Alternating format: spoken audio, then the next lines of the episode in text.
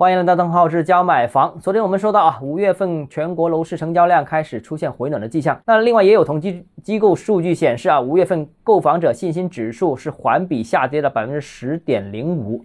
从全局上面看，购房者信心不足，那这个是比较明显的。尽管五月份我们刚才说了出了一堆的利好，但市场对后市的信看法呢比较分歧。那相对乐观的买家呢，的确是在五一。呃，或者说这个五月份已经开始入场，所以我们也录得了五月份的成交的提升。但是如果是信心不足的买家呢，五月份呢，这个明显信心是进一步比之前还要下滑。那这种情况在地域上呢，也比较比较明显的体现。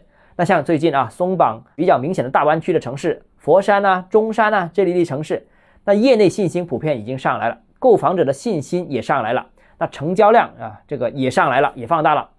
但对于中国北方的大部分地区，像还有是西南的地区、中原的地区，那过去一轮松绑政策效果也非常有限。比如像郑州，郑州是省会城市当中最早松绑的一个限购城市，但是市场在松绑之后仍然比较低迷。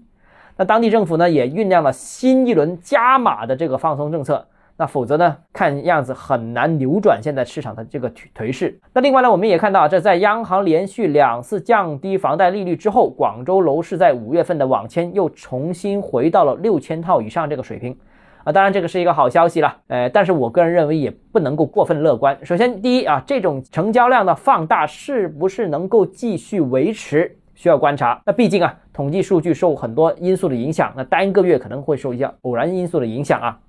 那第二个呢，就是单月成交六千套这个量啊，虽然是比上月有所增长，但是这个也只是正常市场水平的百分之六十到百分之七十左右，所以广州市场还没恢复正常。那市场没有完全恢复的话呢，后续还有一段的这个路要走，所以现在还没能够完全放松。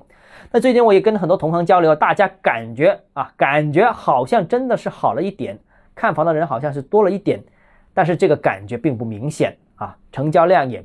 未见明显的放大。好了，那市场可能还需要进一步的纠结啊。